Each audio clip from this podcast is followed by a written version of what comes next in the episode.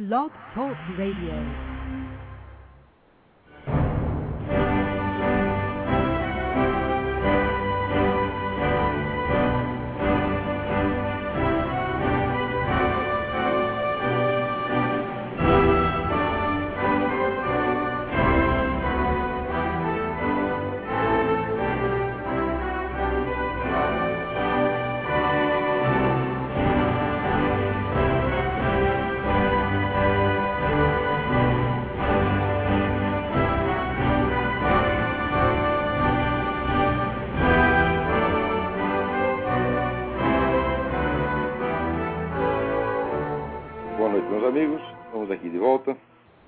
Sempre, começamos invocando a Santíssima Virgem Maria, o Santo Padre Pio de Pietrelcina, para que roguem a Deus que nenhuma injustiça se cometa nesse programa.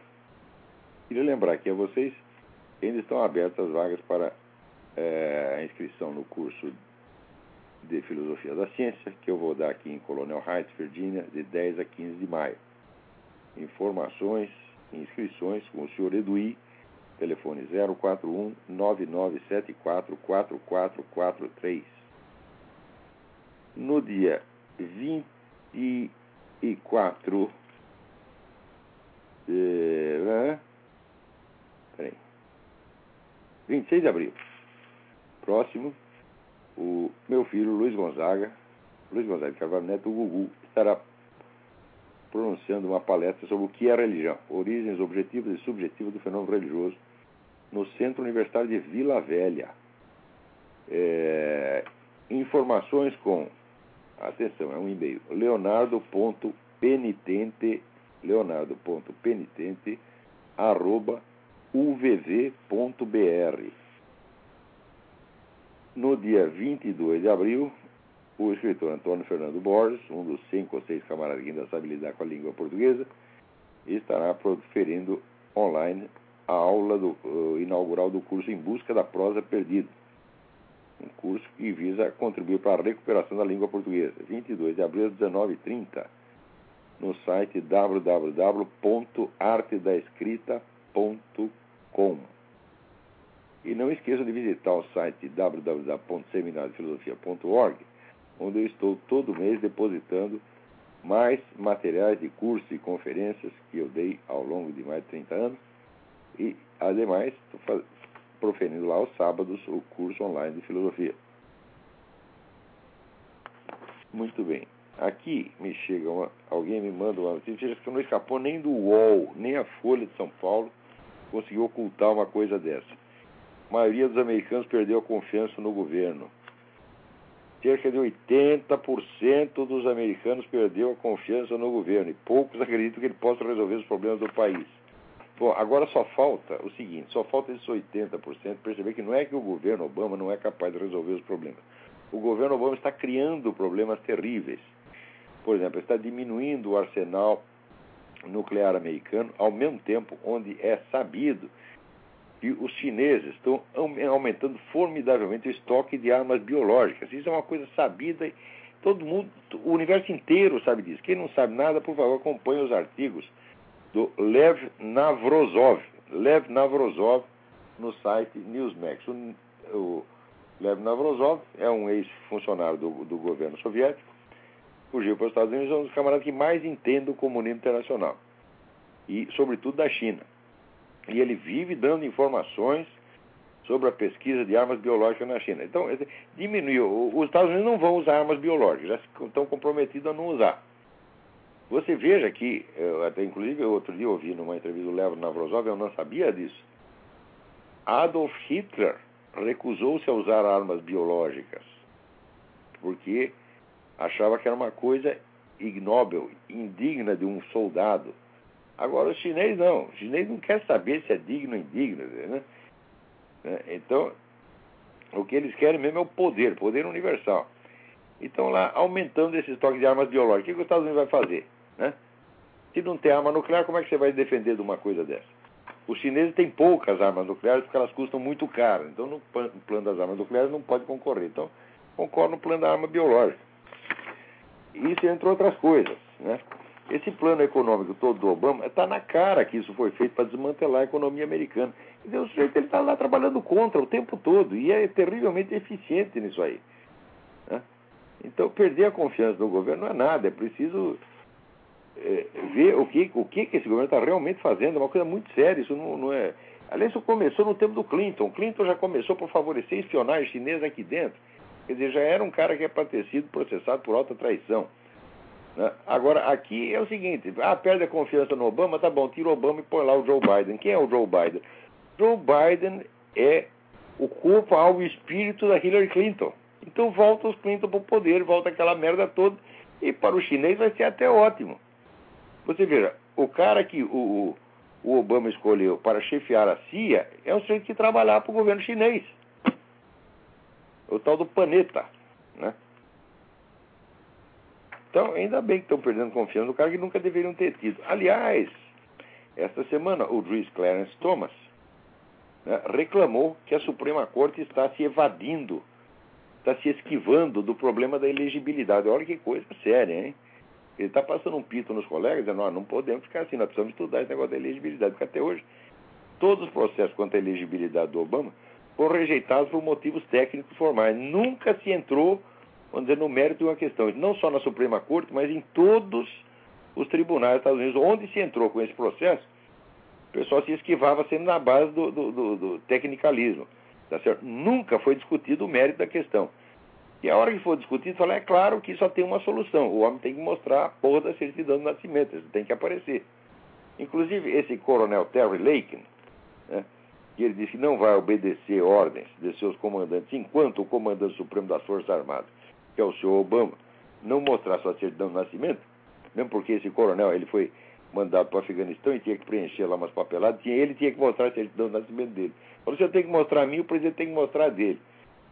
Daí deu um maior rolo. E os caras estão com medo de botar ele na corte marcial, porque se fizerem isso, o advogado dele então pode requerer, fazer um requerimento de informações com relação a certidão do Obama e daí vai ter que aparecer a certidão. Então eles estão numa situação filha da puta, quer dizer, estão loucos para punir o coronel, não pode aceitar esse insulto e ao mesmo tempo não pode fazer nada contra ele porque daí arrisca de estourar a pústula. Quer dizer, cada vez mais está ficando claro que algo está sendo escondido com relação a essa certidão do nascimento do Obama. Cada vez que se levantou o problema, a resposta do Obama foi a mesma: contratar mais advogados, gastar mais dinheiro para esconder o documento.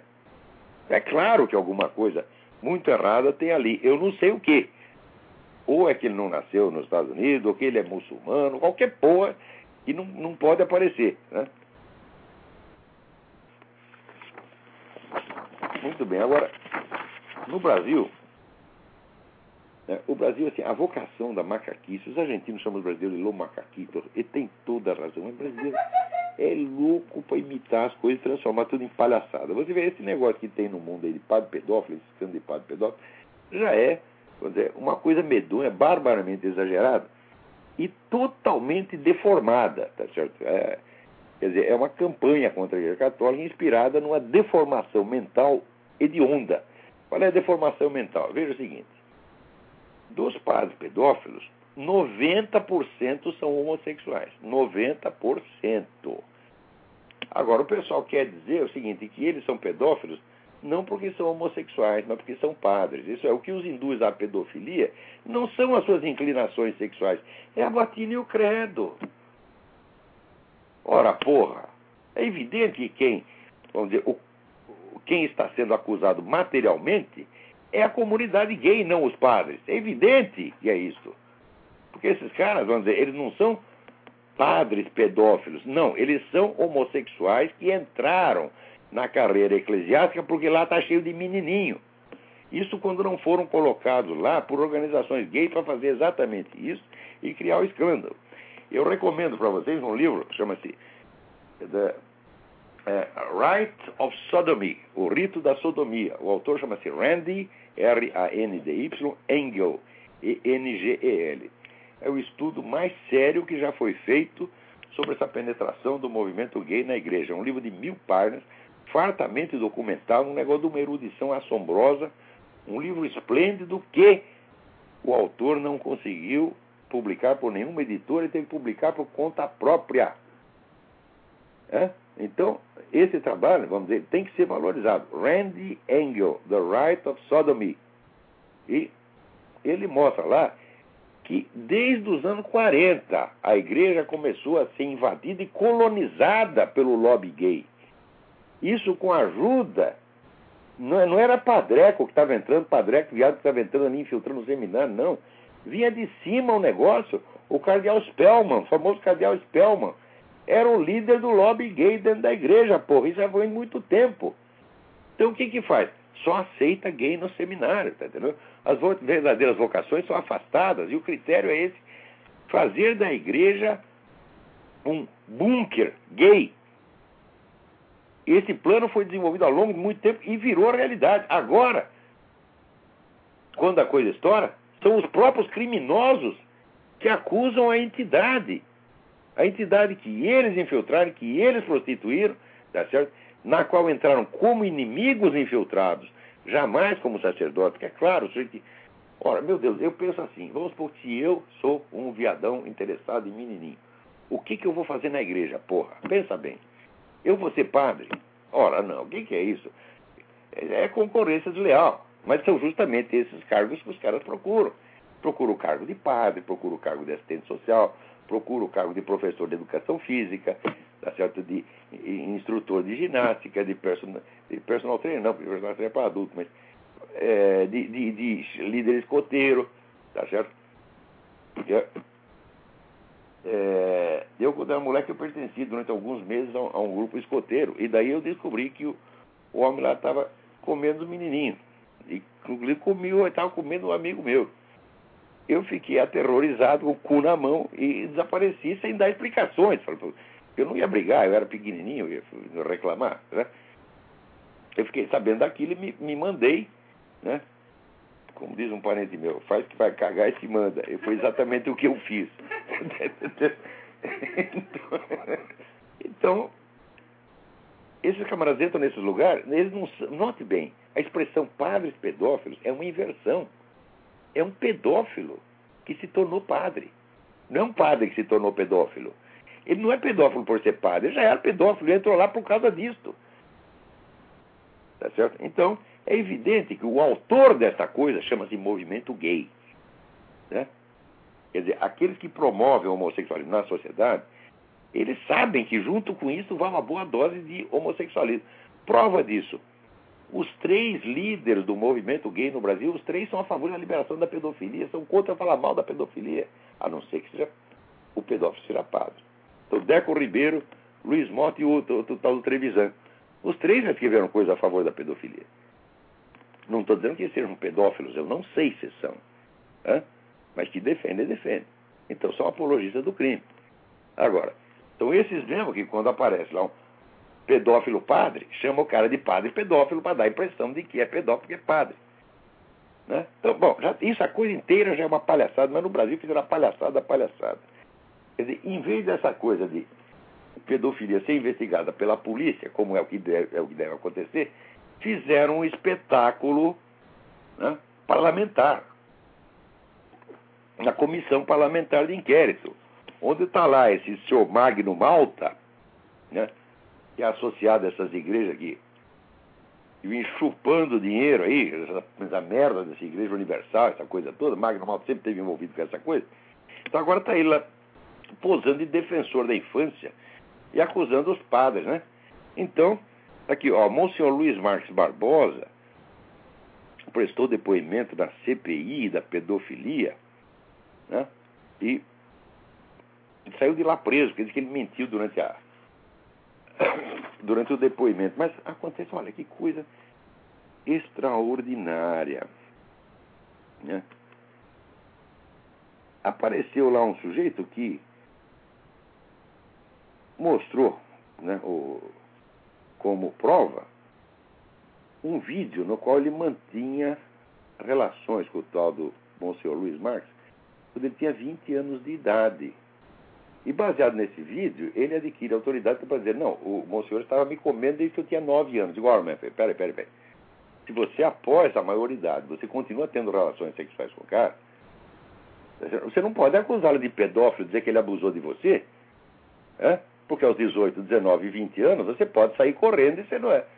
Você, você, inclusive é mais forte, o homem é velho. Né? Quer dizer, que coisa é essa? De você continua na idade madura ter um caso com o sujeito, aí não se trata de pedofilia, meu filho, aí é que existe, aí é viadagem como qualquer outra, porra. Quer dizer, isso evidentemente é uma palhaçada. Tá certo? Agora, esse pessoal ligado à Igreja, igreja Universal sempre odiou a Igreja Católica, então está aproveitando para fazer mais essa palhaçada. Não deu como o senhor não comeu ninguém, eu não sei se comeu ou não comeu, eu sei que. Primeiro, isso não é assunto de CPI. Imagina se eu sou um senador da República, meu Deus do céu, e alguém chega para mim e diz: Olha, vamos fazer uma CPI para ver se o padre Fulano comeu o Zezinho, o Joãozinho. Eu mando tomar no cu. Eu digo: Ó, oh, meu filho, aqui nós temos que investigar coisa que tem alcance político. Por exemplo, nós temos que investigar essas igrejas evangélicas todas, entendeu? quanto elas receberam para apoiar o PT. Isso aí nós temos que investigar. Tá certo? Então, é, nós temos que investigar por que, que nada se faz contra as Farc, que é a organização que está promovendo, através dos seus associados brasileiros, a matança de 50 mil brasileiros por ano. Isso nós temos que investigar, isso ninguém quer investigar. Quer pegar lá o tal do Monsenhor Luiz Marques Barbosa, que é um homem decrépito de 83 anos, e se fazer de valentão em cima disso. E levando como prova um vídeo em que aparece um homem adulto dando o cu pro padre, porra! O que, que é? Mas é a palhaçada da palhaçada, é a macaquice da macaquice. Ai, cara, e tava o sujeito, mostra lá ele dando pro padre aos 20 anos e dizendo, o senhor gosta de menino novo. Você acha que tu é menino novo aos 20 anos, pô? E aos 20 anos era pai, porra.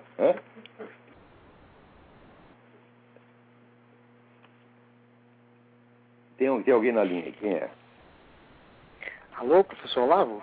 Sim. É Silvério de Belo Horizonte? Silvério, tudo bem? Tudo bem, professor. Professor Olavo, o Estado de São Paulo publicou um artigo, é, é, originalmente do New York Times, de um teólogo suíço, Hans Kung, Desculpa, eu não sei pronunciar o nome dele é corretamente. H... Isso.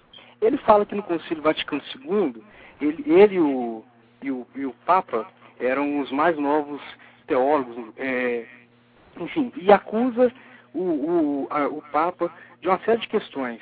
É, fala que trouxe os bispos, da tradicionalista sociedade Pio X de volta à igreja, sem nenhuma pré-condição, afirma que promove a missa. Por que, que eles, foram, eles foram excomungados por quê? Esses caras heréticos da, da teologia da libertação nunca foram excomungados. Agora, o pessoal da São Pio X foi excomungado por um ato de indisciplina. Um. O que, que, é isso, pô? Isso é claro que é uma perseguição nojenta. Kung é um filho da puta, eu gostaria de encontrá-lo cara, cara a cara para dizer isso para ele. Tu é um filho da puta, tu é um traidor da igreja, Tá certo? Tu não entende merda nenhuma de teologia, tu consegue inverter tudo, tá certo? Tu quer nos impor a sua confusão mental. Diga, mas diga, continue aí. Professor o, no, o nome da, da, da, É uma carta aberta, na verdade. Chama-se Epístola da Desobediência. E ele, no fundo, no fundo, está proclamando os bispos e reverendos do mundo inteiro a, a, a se opor, é, francamente, ao Papa. Mas é isso fala, que ele... Calem. Diz isso. Samsung é um traidor, já devia ter sido botado para fora há muito tempo. Isso. Ele, então, ele fala, não se calem, comece a reforma, ajam de maneira colegiada. Então, Cardeal Ratzinger, hoje eu aprecio muita coisa que o Papa Bento XVI está fazendo. Mas quando ele era cardeal, ele fez uma cagada atrás da outra. E sempre assim, querendo ficar em cima do muro, está entendendo? Dá uma no cava na ferradura. Então acaba levando porrada dos dois lados. Quem mandou? Enfim, e por último, professor Lavo, que eu acho que é um, é, um, é um ponto, acho que é, é principal do artigo dele, ele fala, peçam um concílio.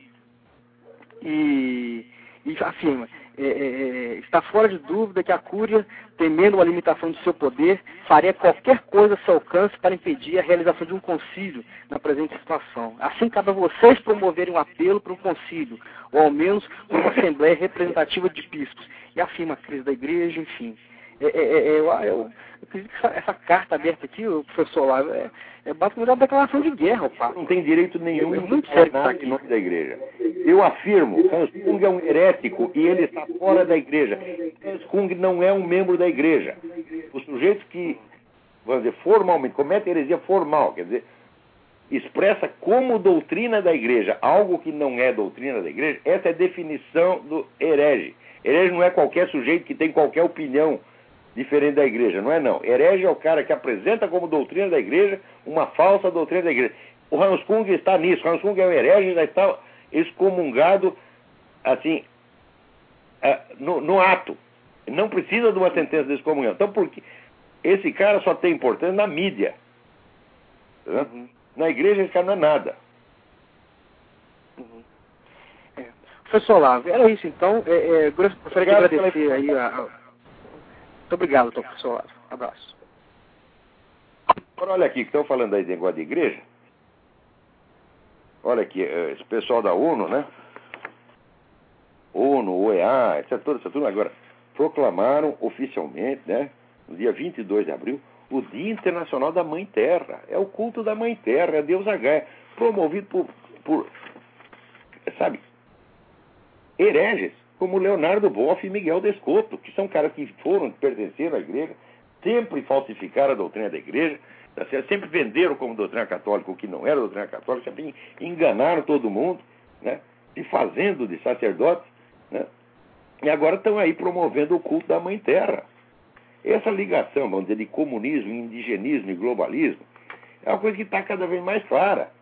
No Brasil não fizeram essa. Agora está fazendo um ano que expulsaram os arrozeiros lá de Roraima. A produção de arroz já caiu 50%. Quem vai ser responsabilizado criminalmente por isso? Ninguém. Vão ser tudo premiado. Esses caras, quando eles fazem uma merda, eles pedem mais dinheiro do governo. Tá certo? Então, e daqui a pouco, Roraima vai virar República Indígena Independente. E bem diz o Reinaldo Azevedo que não tem um índio lá. Você vê os índios, eles estão tudo com tanga comprada em loja. Né? Comprado tanga no Walmart. Né?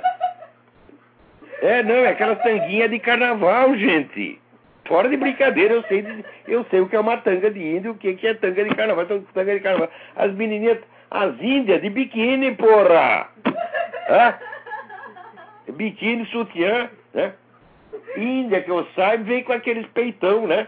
Nunca usou sutiã, o peito até a barriga. Até, é assim.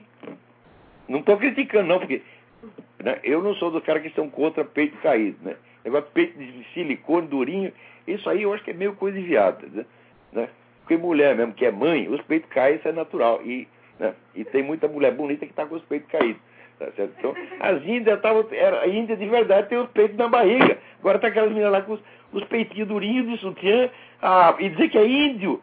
Ah, comunidade étnica. Ah, vão pra merda. Quando eu tive naquela região, o pessoal da cidade, que era, você olhava, era tudo índio, tá na cara que era índio, né? né? Aquele cabelo bem preto, liso, aquela cara de índio. E os caras falavam, peraí, aqui tem dois tipos de índio, tem um índio com direito e tem um índio sem direito, nós também somos índio, pô. Né? Então, aqui, a diferença é a seguinte, tem o índio que está na ONG e o índio que não está na ONG. Se você não está, você não é índio, pô, mesmo. Por mais índio que seja, eles né, só vão dar direitos para aqueles vagabundos, picareta, comedor de dinheiro público. Né? E agora esse negócio indigenista ainda vem com essa nuance desse neomarxismo panteísta, idolatria da mãe terra. Então onde é que vai. Agora, ao mesmo tempo que acontece isso, você vê a nossa oposição, que é essa porcaria desse PSDB, aviso, eu não voto em candidato do PSDB nem vereador em São Tomé das Letras, nem para gerente de posto de gasolina, especialmente o seu Zé Serra. Hã? O Zé Serra, minha gente, o que ele vai fazer é o seguinte: ele vai proibir vocês de fumar até em casa, a não ser que seja maconha. Porque eles são favoráveis à liberação das drogas. Do PSDB sempre advogou isto. Tá certo?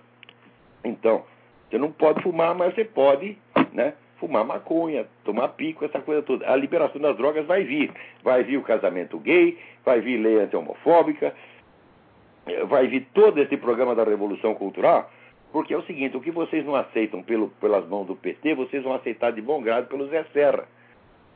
Agora, houve outro dia a entrevista do Fernando Henrique, em que ele diz o seguinte: olha, antigamente a gente chamava de esquerdista quem queria a estatização da economia, mas ninguém mais acredita nisso. Então, qual é a conclusão dele?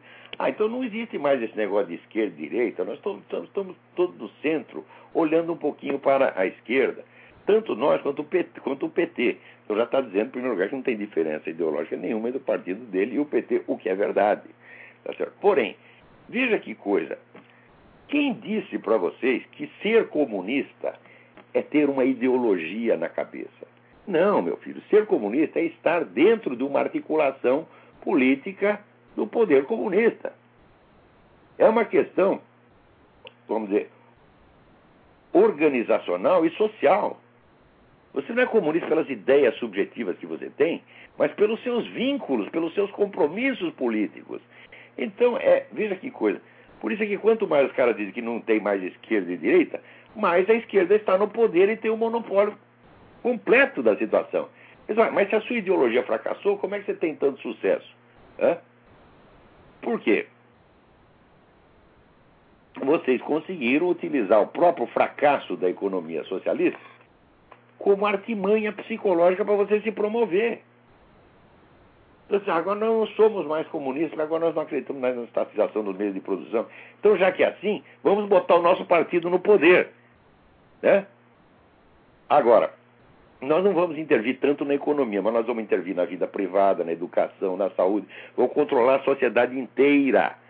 Mais até do que o governo soviético controlava. É? Então, eles desistiram de controlar a economia, eles querem controlar tudo mais. Eles estão fazendo isso. E Fernando Henrique fez isso igualzinho o que faz o PT. E Zé Serra vai fazer também a mesma coisa. Então não pode votar nesses caras jamais. Atenção, gente, meu candidato chama-se Mário de Oliveira. Mário de Oliveira, atenção. É esse que eu vou votar, esse que eu confio. Porque é um homem honesto, tá certo? Não, eu estou com o saco cheio de mentiroso, de batedor de carteira, de trapaceiro, de larápio comunista, tá entendendo? Estou com o saco cheio dessa gente. Então, o Mário de Oliveira está limpo dessas coisas, tá certo? E ele tem um programa muito bom. Eu só discordei com a questão da educação, que ele acha que educação tem que ser tempo integral. Errado. A experiência universal comprova que isso não funciona. Tá certo? Quanto mais tempo os meninos são mantidos na escola, menos eles aprendem. Ele deveria ler o livro da Charlotte Iserbyt, The Deliberate Dumbing Down of America. É um estudo fartamente documentado sobre essa história da expansão do sistema educacional americano. Quanto mais se expande, mais burros os meninos ficam. Tá certo? A escola não vale pela quantidade de horas, nem pelo número de matérias. E tinha que fazer exatamente o contrário, tinha que simplificar, reduzir o ensino ao mínimo, mas esse mínimo tinha que ser muito exigente. Tá certo? Outra coisa, para expandir o número de horas, você precisa de mais professores. Ora, vai ver esse sindicato de professores, o que só esses filhos das putas sabem é fazer greve e pedir dinheiro. É? Exigir dinheiro. Não se pode entregar uma criança na mão desses caras. Esses caras são pedófilos intelectuais, são molestadores intelectuais de crianças, são pessoas perigosas e perversas. E só querem poder e prometem o que não podem dar. Eles dizem, ah, nós vamos socializar as crianças, fazer com que elas convivam com o diferente. Eu digo, como com o diferente? Se na hora que aparece um jeito querendo ser diferente educar o filho em casa, eles reprimem. Eles querem o diferente é igual a eles. É? E aquele negócio, todos são iguais, mas uns são mais iguais que os outros. Então, é esse espírito, vamos dizer, de horda socialista que eles querem impor às crianças. E já querem ensinar a criança vamos dizer, a ser viadinho desde pequeno. Tem que dar o cu. Você está entendendo? E depois, quando acontece pedofilia, ah, pedofilia é coisa por causa da igreja católica. Mas o que, que é isso? Isso é inversão completa da realidade. Tem que fazer uma investigação a fundo da pedofilia no movimento gay. Hã? É lá que está a pedofilia. Esses pais pedófilos são todos homossexuais. 90% deles. Hã? Outra coisa, a ligação de pedofilia com homossexualismo é uma coisa historicamente comprovada. Onde você tem uma coisa, você tem a outra. Agora, o Randy Engel, nesse, nesse livro aqui, ele mostra que nunca houve nenhuma sociedade humana, nenhuma, onde a prática homossexual, e sobretudo a prática pedófila, fosse aprovada. No máximo era tolerada. Mesmo na Grécia, em Atenas? Por exemplo, aceitava-se um certo tipo de pedofilia muito discreto, tá certo? onde houvesse, sob a alegação de uma relação pedagógica. Mas mesmo assim, só se aceitava isto em certas circunstâncias. Mas uma relação sexual entre dois homens homossexuais entre dois homens adultos era severamente punida. Visto dois barbados na cama, hein? ia pra cana. Essa que é a verdade. Na Grécia, de famosa Atenas, no tempo de Sócrates. Hein? Diz que Sócrates e Platão aprovavam a, a, a, homossexualidade. Está claríssimo na República, Platão considerava a homossexualidade um crime. Coisa que eu também eu não considero, o resto é um absurdo isso aí. Não concordo com o mestre. Eu não acho que é um crime. Eu acho que é um pecado, mas não um crime. Mas ele dizia a homossexualidade é um crime. Na República está escrito lá. Né?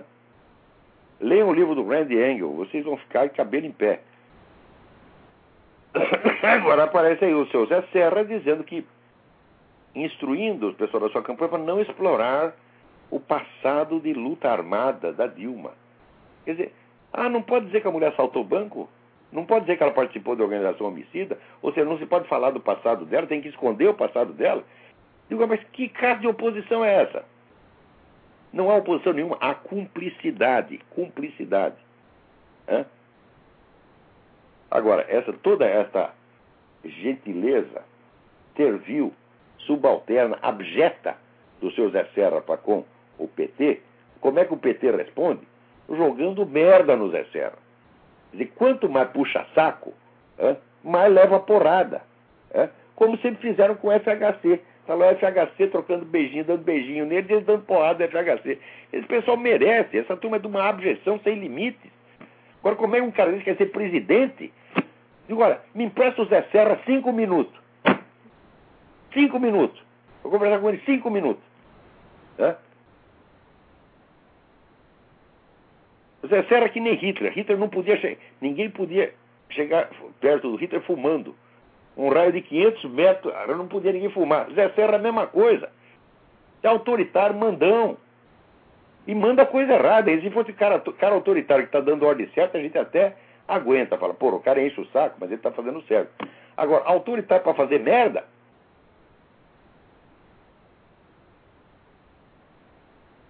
Aqui, vocês são da direita, que são do DEM, vocês têm que cortar aliança com esse pessoal. Vocês têm que criar uma identidade ideológica própria.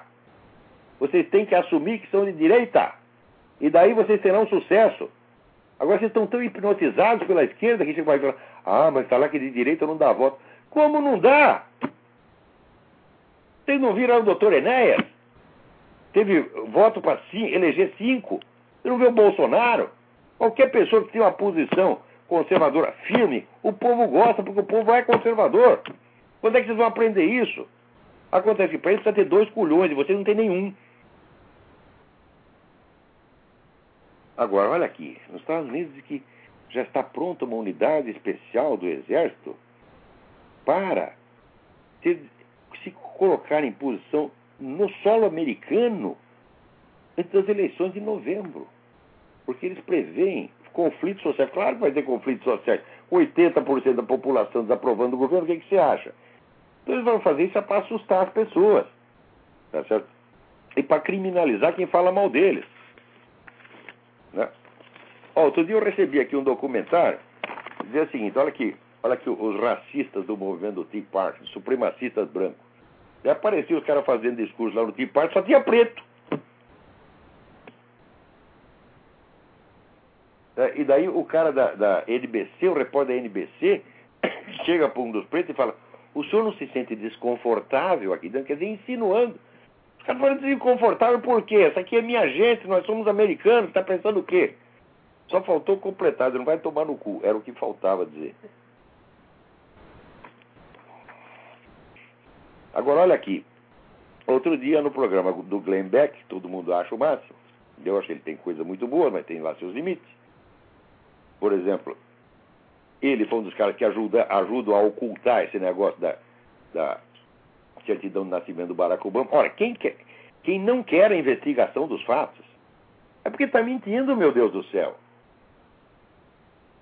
Quer dizer, por que, que a gente tem que investigar? Por exemplo, fatos que aconteceram 40 anos atrás, nós temos que desenterrar os cadáveres, etc.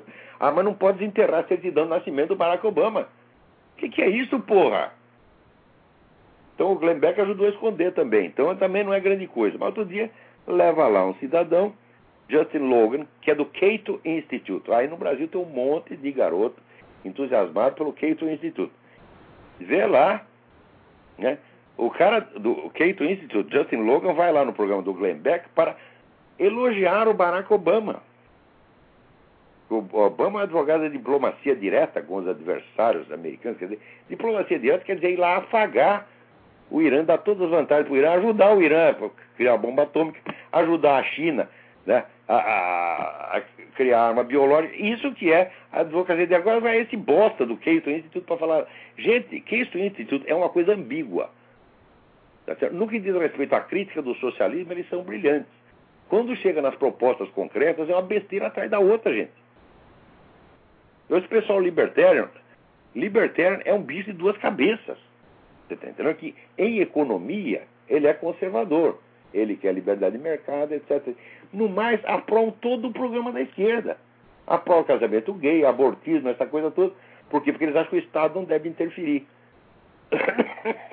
Quer dizer, como se um problema desse pudesse ser colocado em termos do Estado interferir ou não interferir. Não, o problema não é o Estado interferir. É? O problema é que o Estado está interferindo para impor essas coisas. É? Liberá-las não é retirar a sociedade de sob o domínio tirânico do Estado. É o contrário. A população é maciçamente contra essas coisas. É o Estado que as está impondo. E esses idiotas dizem, não, tem que liberar porque o Estado não pode interferir. Fala, ah, o Estado não pode interferir para reprimir essas coisas, mas pode interferir para impô-las. Quer dizer, ali no Keynes Institute tem uma boa parte dos caras são burros, outros são mal intencionados, tem gente que está a favor do programa da Revolução Cultural da Esquerda. Tá certo? Ai, ai, ai.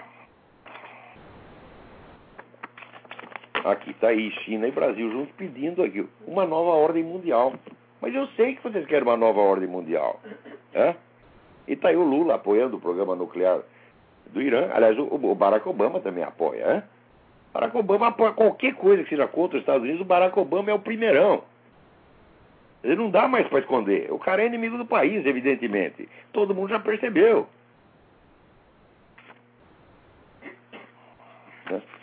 Agora que beleza, né? Porque em Salvador estava tendo ali um congresso da ONU em Salvador e os congressistas todos pegaram diarreia, saíram cagando. Comeram lá num restaurante baiano e se deram muito mal. É um negócio de assim, coliformes fecais voando para tudo quanto é lado, né? E os caras, bom, mas eles já estavam cagando lá dentro, tá certo? Foram apenas cagar no posto médico, né? Então, olha, quer saber? Vocês merecem mesmo é coliformes fecais. Vocês, pelo menos quando estão cagando, vocês não estão fazendo mal a ninguém. Agora aqui.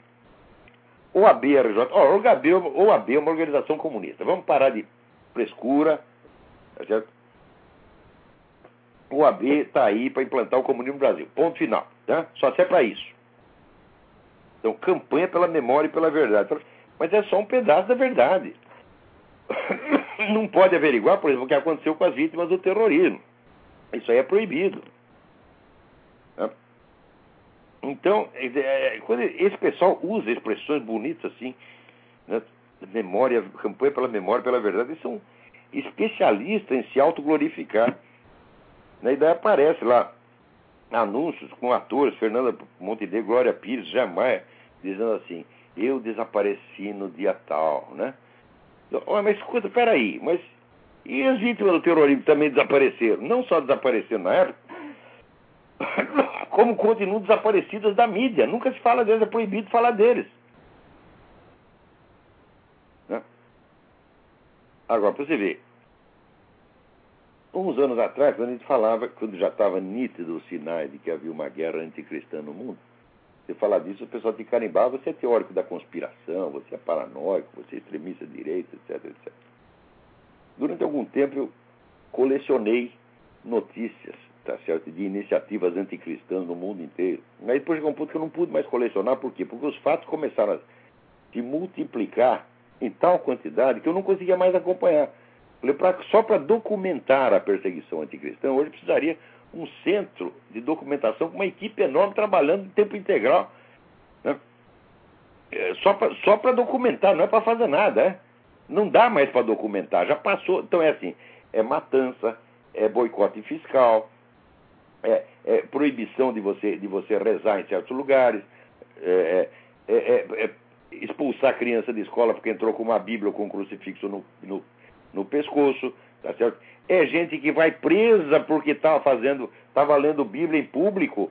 É isso o tempo todo é essas coisas, porra. E agora também esse massacre aí dos pedófilos que disfarçados de padre, que eles chamam de padre pedófilo, tá certo? É, é, é o tempo todo, é um massacre.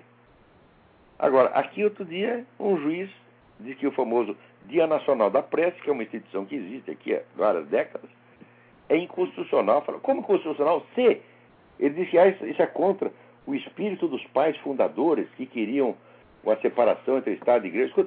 Os pais fundadores não se reuniam, jamais se reuniam em público sem fazer a prece. Foram eles que promoveram esse hábito da prece em todas as cerimônias públicas. E dizer que agora é contra o espírito deles? Ora, porra, o que, que é isto? Essa é juíza Barbara Crabb tá certo? diz que o feriado viola né, a, a, a, primeira emenda que cria a separação de Estado e Igreja. Ah, mas como é que George Washington não percebeu isso? É? Não tinha uma cerimônia pública, não apenas cerimônia, vamos dizer, do Estado americano, mas dos partidos, nas escolas, nos estabelecimentos militares, em tudo quanto é lugar, não se fazia uma reunião sem começar com uma prece. Então isso é uma instituição nacional americana. Leia o livro do Benjamin Morris, né? da origem e fundamento cristão das instituições americanas, tá, está fartamente documentado. Então, olha, juíza Bárbara Crema, a senhora é mentirosa, evidentemente, a senhora está mentindo. Quer dizer, como é que a senhora pode basear numa dizer, dados históricos que não existem, que são contraditados por toda a documentação existente? Quer dizer, o juiz que faz uma coisa dessa deveria pagar por isso. Se quando alega argumento histórico, você prova o que você está dizendo. O juiz também tem que provar o que está dizendo. Não é porque é juiz que pode dizer qualquer coisa. Qualquer coisa. A autoridade do juiz não é uma coisa pessoal, meu Deus do céu. Ele é investido nesse cargo para desempenhar uma função. Entre outras fun funções, o que, que, é o processo, minha gente? O processo é o processo de investigação da verdade. Então, se está mais do que provado que essas instituições todas foram inspiradas em elementos bíblicos. Isso está no livro do Benjamin Morris não deixa há margem à dúvida. Então é claro que a separação entre igreja e Estado significa que o Estado não interfere nas coisas da religião.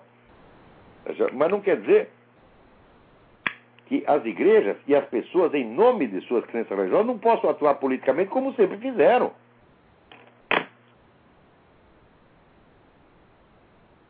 Agora, aqui alguém me chama a atenção para o livro do Leandro Narlock, O Guia Politicamente Incorreto da História do Brasil. Eu não li, parece, mas parece um livro muito interessante. É, em que ele, é, ele arrebenta com vários mitos consagrados. Esses mitos que formam, vamos dizer, o fundo, a espécie de cosmovisão vigente na mídia e no estabelecimento educacional.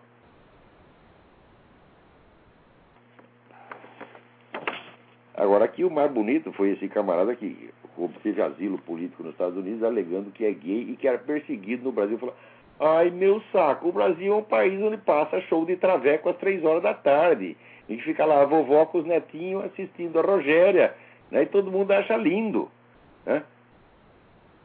E perseguição entre homossexual no Brasil, isso é uma farsa medonha. Quem quer que diga isso deveria ser processado por fraude.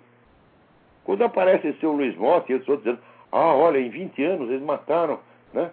Acho que mil homossexuais, uma coisa assim. Pô, mas mataram 50 mil pessoas por ano. Quer dizer, está mais do que provado que a comunidade homossexual não está em risco no Brasil. Quem está em risco é a população em geral. E dentro dessa população, a comunidade gay é o que menos sofre risco. Então, assim, olha, as pessoas. quem mais sofre risco no Brasil é uma comunidade que chama espécie humana. A espécie humana corre risco no Brasil. 50 mil né, exemplares da espécie são assassinados por ano. E no meio lá assassinado meia dúzia de gay.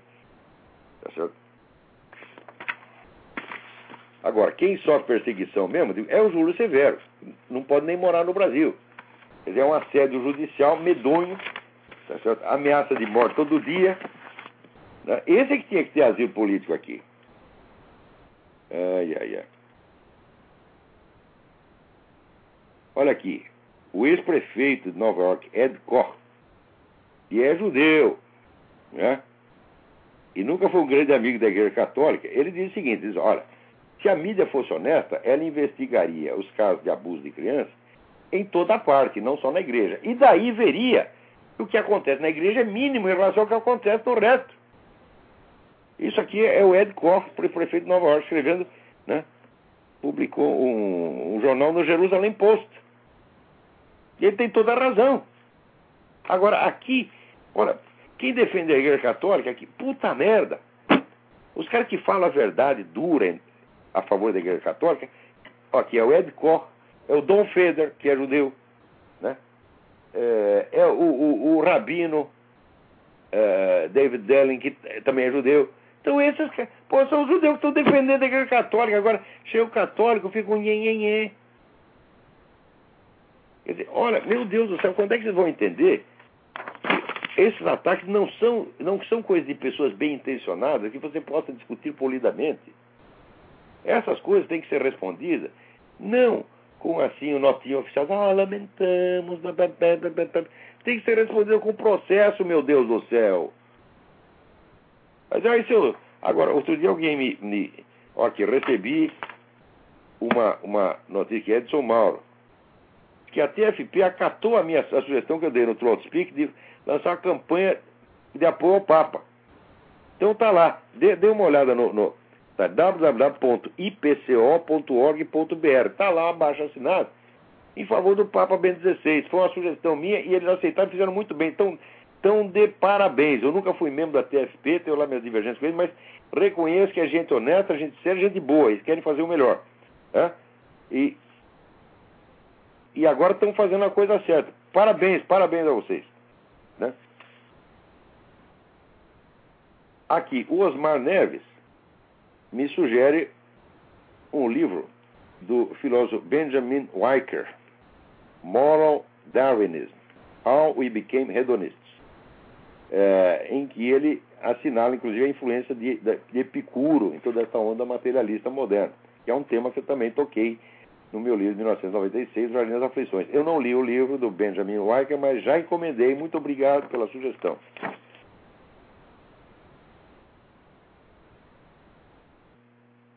Alguém também me sugere um artigo do padre. Eu não sei se o padre é francês ou é. Ou é eu não sei se é Landry, americano, ou Landry, não sei. É, sobre exatamente sobre essa coisa pedindo providências duras contra essa campanha anticatólica. www.padrefaus padrefaus.org padrefaus tudo junto, .org né? Também aqui aparece um artigo, quem, não sei, aqui, o próprio, quem me manda é o Valmor Grade também me manda o artigo do Henrique Raposo, publicado no Jornal Expresso de Portugal, www.expresso.pt. A pedofilia dos bonzinhos. Eu digo, pois é, a pedofilia desse pessoal do movimento gay é tudo bonzinho. A pedofilia do, dos assistentes sociais da ONU, que é a mais cruel de todas, porque eles abusam de crianças que são refugiados. Os meninos chegam lá, tá certo? Esfarrapado, morto de fome, pedindo socorro. E os filhos das putas, o que, que faz? Come o menininho. É? é uma coisa que é de uma crueldade mental inimaginável. É? Então, e tem muito mais casos lá na África, de assistente social da ONU na África, do que de padre. E ninguém, tá, ninguém publica nada, ninguém investiga nada. Quer dizer, tem a pedofilia dos bonzinhos e a dos malvados. Né? Os malvados são quem? É o, o Papa. Né? A culpa do Papa. é a culpa do celibato clerical. Ah, meu Deus do céu, o celibato não torna ninguém viado e não torna ninguém pedófilo. Bem porque o celibato não é obrigatório para as pessoas, só que vai quem quer. Eu, por exemplo, nunca quis. A minha mãe queria que eu fosse padre. É, eu falei, não, não, não, não, nada disso, nada disso, tá entendendo? Eu não fui feito para isto, tá certo? Também não precisava exagerar como eu fiz, ser minha vida, metade da minha vida correndo atrás de mulher. Também não devia ter feito isso. Mas é, o, esse pessoal gay vai lá, por quê? Porque lá só tem homem. É por isso que o dia que o Júlio Severo falou, pederastia, o homossexualismo deveria ser crime. Eu falei, mas tu tá louco? Se for crime, você vai botar todos os viados na cadeia. E na cadeia só tem homem. Aliás, vocês já fizeram a conta? Por exemplo, ninguém faz essa medida. Estupros nas cadeias. Todos os estupros que ocorrem nas cadeias, tanto de homens quanto de mulheres, são estupros homossexuais. Todos eles. Então são campeões mundiais de estupros. Aqui tem um estudo recente que mostra que 30% das lésbicas foram estupradas por outras lésbicas que não eram as suas respectivas companheiras. Né? Então, assim, ah, a comunidade gay está ameaçada. Sim, está ameaçada por outros gays. Você vai dizer, ah, o sujeito foi lá, comeu outro e matou. Mas se comeu primeiro, ele também é viado, meu Deus do céu. Então, isso não é uma violência contra a comunidade gay. Você já viu alguém é, matar gay por moralismo. Quer dizer, esses caras que assaltam, esses caras que aplicam o tal do Boa Noite Cinderela, né, eles fazem isso por motivos religiosos, né? E sabe o que é Boa Noite Cinderela? Quer dizer, é o, é o prostituto gay, né? Que vai atender o seu cliente e bota lá um soporífero na cerveja do cara, o cara, pum, catapimba, e daí o senhor depena a casa, né? Tira tudo que o cara tem e vai embora. Quer dizer, você faz isso por motivo religioso, ele faz isso porque é conservador. Ora, que porra! Faz isso porque é católico. Ora. Então, olha, sinceramente, esse, comunidade gay é uma comunidade de alto risco interno. Altíssimo risco interno. Né? Por exemplo, não digo que o, o Hitler perseguia os gays né, na Alemanha, saiu recentemente o livro do. Como é? Lothar. Pô, esqueci o sobrenome do cara Hitler secreto. Hitler é viado! Hã? Mao Tse Tung era viado, porra! Comia lá os menininhos tudo, e se não quisesse dar, morria. Né? Quer dizer, como é que nós vamos fazer de todos Veja, no contexto greco-romano, essa, vamos dizer, a relação homossexual era definida como uma relação do forte com o fraco. O forte come o fraco, o mais velho come o mais novo. Quer dizer, toda a pederastia greco-romana era nessa base, uma relação de poder, né? onde né, chegou até Nero mandou capar um sujeito né, para torná-lo sua noiva, e assim por diante. Leiam lá no Suetônio, História dos Doze Césares. Então, quer dizer, a história do gaysismo universal não é uma história normal, meu Deus do céu. Eu não digo que a conduta homossexual em si seja normal ou anormal. Eu não acredito que a medicina tenha. Isso seja um assunto da alçada da medicina. Né? Você pode dizer, por exemplo, você acha que roubar é anormal? Roubar é, é, é doença? Não, roubar não é doença. Homossexualismo também não é doença, meu Deus do céu. Né? É uma conduta que a igreja condena por isso, por isso, por isso, por isso, mas não por motivos médicos. Né? Agora, acontece que no século XIX houve um esforço monstro da parte desse pessoal anticristão para transferir a autoridade moral da igreja para a classe médica. Então, rotular o homossexualismo de doença foi uma etapa importante para a conquista do poder pelo movimento gay. E agora tem tanto cristão aí que fica argumentando a homossexualismo é doença, homossexualismo. Para de falar besteira, moleque. Hã? Pecado não é doença, porra. Hã? Onde é que vocês vão entender isso? É uma coisa tão evidente. Né? Outra coisa. No mundo cristão, você sabe que nós vivemos entre o pecado e a graça. O pecado e a graça estão sempre entremesclados. Ninguém está inteiramente dentro de uma coisa nem inteiramente da outra. Isso é uma coisa que durante a maior parte da história do cristianismo todo mundo entendeu. Tá certo? Após o Renascimento, a reforma, o advento da ciência moderna, etc, etc, a coisa foi. As pessoas foram entendendo as coisas de uma outra maneira. Você veja esse mundo cristão, era um mundo onde vigorava uma concepção simbólica da realidade, onde tudo era símbolo de tudo. Tá de repente, o simbolismo é estourado, o simbolismo vira apenas uma figura de linguagem, e o mundo, né, tal como Galileu define, só consiste de duas coisas. Por um lado, você tem o espaço com as coisas dentro, e por outro lado, você tem a mente. Né? Então, só existe matéria e mente. Fala, bom, então o simbolismo foi para as cucuias. Se o simbolismo foi para as cucuias, a religião também vai para as cucuias. Né? Então, entre esse modelo de ciência inaugurado por Galileu, Bacon e outros, e a religião, existe uma incompatibilidade absoluta. E esses caras já deviam ter sido desmascarados há muito tempo.